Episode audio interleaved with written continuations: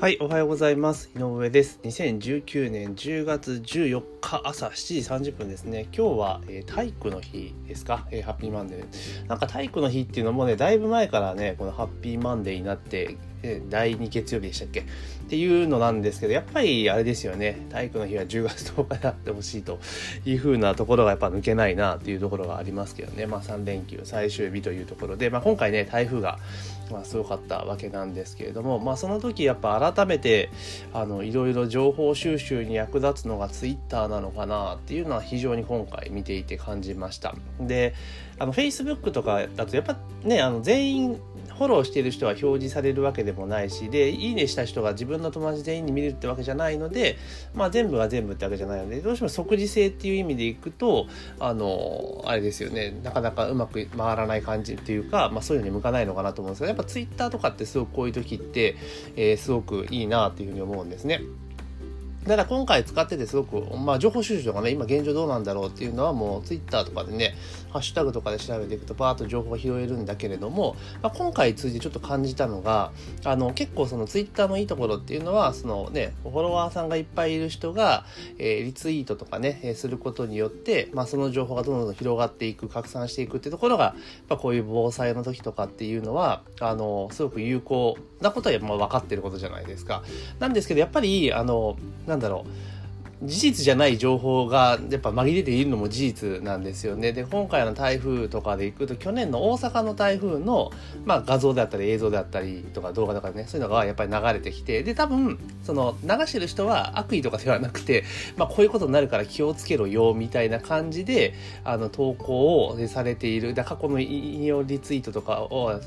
過去のリツイートとかを引用してツイートしているようなことがあるんですけど結構紛らわしいんですよねこういう時って。でツイッターであったらいいなと思うのはそのリツイートとか通常はですよリツイートとかそのいいねしたよっていうような記事は別にタイムラインに表示されてもいいんですけれどもそれをなんだろう単純に当人があのあれですよつぶやいたのしかあの見れないっていうような感じにあそういうなんか機能フィルター機能みたいなのって作ったらいいんかなと思うんですよね。だから例えば、あの、ハッシュタグがついて、えー調べてるものだったら別にあれじゃないですか、フォローしてるとかしてないと関係ないじゃないですか。だから、例えばハッシュタグで検索した時っていうのは、その引用リツイートっていうのは基本的に表示、引用リツイートが表示されるバージョンとされないバージョンみたいな感じで、2つあったら結構いいのかなと思うんですよね。結構その、今っておすすめツイートとかってアプリ出てくるので、あの、なんだ、時系列が若干ずれるじゃないですか。あれってこれどうなんだろうと。あと、その、リツイートされちゃえば、その、時間的に古いものが前に上がってきたりするので、だからその辺でちょっと、あの使い慣れてる人は全然気にはならないですけれども、あの、ちょっとそういうところでね、なんか誤解を招く可能性がすごくあるなと思ったので、まあそんな機能がツイッターにつくとより使いやすいかなと思うんですね。まあ通常のはだか今まで通りでいいと思うんですよ。ただ、ハッシュタグで調べた時とか、検索した時とかは、その、あれですね、時系列でちゃんと分かるように、そのリツイート系は全部表示させないっていうのがあったらいいのかなと。あとはその、本当に単純時系列で並べてほしいっていうのは、やっぱりありますよね。で、当然そのフォローしている数が多かった。多分全部は出てないんだかな今もわかんないですけど。なので、その、結構その、リツイートとかいいねとかがあると、あの、ツイッターに誰々さんがいいねしましたとかそういうのがあると、結構その時系列がバラバラになるじゃないですか、順番がね。だそれを、なんかうまくその時系列順に並べるとかっていうのが、あったがその元の元のツイートの順番に並べるっていうなんかそういう機能もあってもいいんじゃないかなっていうふうに思います。そしたらもっともっとツイッター使いやすくなるかなっていう気はしますよね。だからこのいいですよね。140文字っていう制限がある中でのあれなのでなんか以前に比べるとなんかねあの自分でなんかこうレスをつけたりとかするようにできるようになったらかなり使いやすくなってるなと思うんですけれども、まあ、そういった機能があるともっともっと使いやすくなるんじゃないかなというふうにすごく感じました。それだけやっぱりあの拡散力ってすごく強いなという印象を持っています。なのでそういった機能がねあると本当にもっともっと便利だなっていう気はしますよね。だからまあ本当昔より全然あの使い勝手は良くなってる印象はあるんですけれども、まあ、そういったところまあ良くなったからこそあのそういう改善があったらいいなみたいなところはあるんですけれども、まあ、そんなところで Twitter 改善されたらいいなっていうところとあともう一点は、あの、政治家とかの人って、あれですよね、あの、下手にもうツイッターとかで思いつきでつぶやかない方がいいですよね。特に今回とかだと、ダムのね、あの、なんだ、緊急のね、その、ダムの水位を合わせるために放水しますよみたいなことがあったじゃないですか洪水とかなるからっていうのであってまあそれって普通の、まあ、ある意味普通の通常作業なんだけどそれをその報道を見てなんでなんでこんなことやるんだみたいなことをつぶやいている野党の議員さんとかちょちょいちょいいるわけですよね。でそういうのって結局結構拡散力が逆にあるからもうすぐにね画像キャプチャーされてどんどんさらされていくっていうところがあるんですよね。だからなんだろう普段の政治活動とかでその自分の主義主張を述べるのはいいんだけれどもこういう防災真っ只中とかそういう災害真っ只中の時に自分の意見をあれこれ言うのっていうのはちょっと控えた方が個人的にはいいのかなと。それは本当に専門家であってこういうことでこうですわっていうんであればいいと思うんですけど、いや、ただ単に死刑の垂れ流しだったら、いや、終わってからでよくねみたいな感じだと思うんですよね。で、それが逆にどんどん広がっていっちゃうと、またね、おかしな誤解をする人も出てくるので、まあ、そういうのね、政治家の人ちょっと考えた方がいいですよね。だからその、なんだろう。そう避難を呼びかけるとかそういうので使うのはいいんだけれどもそのなんかねあくまでもその自分の考えとかっていうのはもうこういう時って絶対封印してとにかく 住人とかね国民の安全を守ることを最優先にしたなんか発信にしていった方がいいんじゃないかなとか思うんですけどね。結局そういうのって全部記録に残って後で上げ足取られるの見えてるじゃないですか。まあ普段ね自分たちが上げ足取ってるからしょうがないんですけれどもそういうのはねちょっと考えた方がいいですよね。だ特にあの使い慣れてない議員さんで、なんとなく今ね、N 国とかがすごく YouTube とか、あの、Twitter とかうまく使って、まあ、選挙やってるわけじゃないですか。で、それがかなりね、今後すごく影響力があるっていうようなね、効果があるっていうのはもう見えてるわけですよね。じゃそれをじゃあ見習ってね、じゃあ自分もやろうっていう人が、やっちゃうとこういうふうな、こういうっていうかね、そういう事故が起こっちゃうんですよね。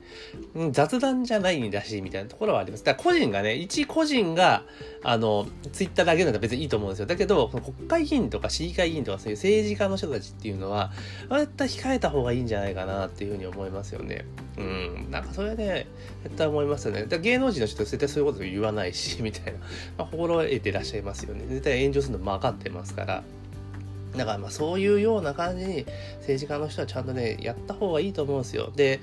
まあ自分でつぶやいてる人もいれば、非常がつぶやいてる人もいれば、みたいなことあると思うし、で、あとはなんだ、安倍首相が全然ツイッターね、つぶやいてねえぞって批判してる人もいますけど、えー、一国の総理大臣がその安直にこうね、つぶやいてどうすんだっていう話ですよね。そういうのね、ちょっとね、なんか、なんて言うんだろう。今を、今を、みたいなところをなんか、批判の材料に使うのは良くないなって個人的にはちょっと思いましたね。だからもうこういうね、緊急事態の時とかっていうのはもうその緊急事態の事実を伝えるっていうことに終始徹底した方がいいと思いますよね。その政治家の人たちとか、そういうの、なんだろう、知名度があって影響力がある人は、もうその時はもう緊急事態時は、あの、あれです。自分の試験とか考えとかってもとりあえず置いといて事実をありのままに報道する。あと避難を呼びかけるっていう形にしていかないと良くないですよね、うん、なんかその時に試験ってなんかねこれ見よがしにまあ叩こうとしてねブーメランで叩かれているっていう感じになっちゃうのでまあいいとはよくはないですけどね。まあまあざまあ見ろと思うところも正直ありますけれどもまあただそういうとこは気をつけた方がいいんじゃないかなというふうにちょっと思いました。最近のね、あれを見ていて。ただ、やっぱその、ある意味拡散力があるから、すごく、あの、発信力のあるメディア。なので、逆にこれをうまく使うと、すごく自分の主義主張というのは伝えていくことができるのかなというふうに思います。まあ、ただ、あの、なんだろう。結構、あの、ね、イデオロギーとかを見ていくと、あの、結局ね、自分の好みのある話しか、あの、あれなんですよね。見ない人がほとんどなんですよね。だからなんだろう。すごくなんか活動し頑張っている人とかはなんか左右の意見とか見て反対側の意見をめちゃめちゃ叩いてるんだけど普通の人って多分そんなことしないですよね。自分がなんか思ってる方に寄っている人の情報しか見ないからだからまあまあそれがいいのか悪いのかってちょっと微妙ですけど、どうなんだろうなと思います。ただ、ずっと見ていると、あの、左巻きの人はいろいろなところに噛みついていって、で、論破されると黙っちゃうみたいな。で、ツイッター消しちゃうぞみたいな 傾向が強いかなと。やっぱ寛容の精神が足らないですよねっていうところは正直あります。まあだからそういうところが結構表に見えてきたっていうのはね、今までこういうツールがなかったから、まあそのそれぞれ主義主張とかイデオロギーがどういうものかっていうのが、なかなか表に出にくくて分かりづらかったっていう部分があるんですが、まあこうネットメディアとかが出てきたことによって、まあ普通に今テレビ新聞とかだけだったじゃないですか。それがもう個人が個々で発信してってその人の人となりが見えてくるようになってきたのは結構大きいかなと思いますよね。だから本当選挙とかっていうのは今後変わってくるんだろうなっていうのは今回のあの、まあ、一連のね災害とかの、まあ、Twitter とか SNS の動きを見ていて感じたことです。あとは、まあ、一つ言えることは同時に個人もやっぱ尖ったような発言をうまくしていくことによって、まあ、あの、目立っていくというか、認知度を上げていくことはできるのかなと思います。ただ、その分、ね、目立つってことは当然、えーあれですよね批判っていうことも増えてくるので、まあ、そこの腹が決まったら全然やってもいいのかなというふうにちょっと思ったりはしています。というわけでね、まあ、ツイッター、まあ、その後半の話はね、まあ、それぞれね人それぞれ考え方あろうかと思うんですけれどもまずツイッターの機能であのねハッシュタグ検索の時はあの設定であの、リツイートといいねを消せる。リツイートといいねしたものの、ちょっとタイムラインから、あの、表示されないようにする設定と、あとは、そのツイートを、リツイート含めて、えの、あ、リツイートどけた状況で、まあ、時系列で見れる。だからリツイートの場合は元々のリツイートがの配信時間を元に見るみたいな感じのものができたらもっとツイッター使い勝手がいいかなというふうにちょっと思いました。私自身もツイッターであんまりうまく、えー、使えてないんですけども情報収集には結構使うんですけれども実際自分が発信ってことはなかなかねなんかなんかねもう、うん、難しいなと思って使ってないんですけど今後はちょっとねうまく使っていこうというふうに考えております。というわけで本日はですねえー、まあ、ツイッターについてですね、ちょっといろいろ思ったことがあったんで、今回はね、台風の件とかいろんなことで最近見てて思ったことがあったので、ちょっとお話をさせていただきました。で、毎日ですね、えー、ポッドキャストに関しては、まあ、朝6時から7時、えー、9時までの間ですね、まあ、大体通勤時間内に聞けて、聞けって聞いてもらうような形で、えこのような形で情報を発信しております。どちらかというと、私のなんか意見とか思ったこと、感じたことっていうのを話しているので、まあ、ノウハウ系というよりも雑談に近い話かなというふうに思っております。で、実際にそのインターネットマーケティングのマーケティングとかそういった話については毎日ですね、18時30分にメールマガジンでお届けしておりますので、そちらの方も合わせてご購読をいただければなというふうに思っております。というわけで、2019年10月14日、え朝のですね、ポッドキャストは、本日のポッドキャストは以上とさせていただきます。きますえ3連休最終日でね、えー、今日もですね、一日頑張っていきましょうというところで、えー、ご清聴ありがとうございました。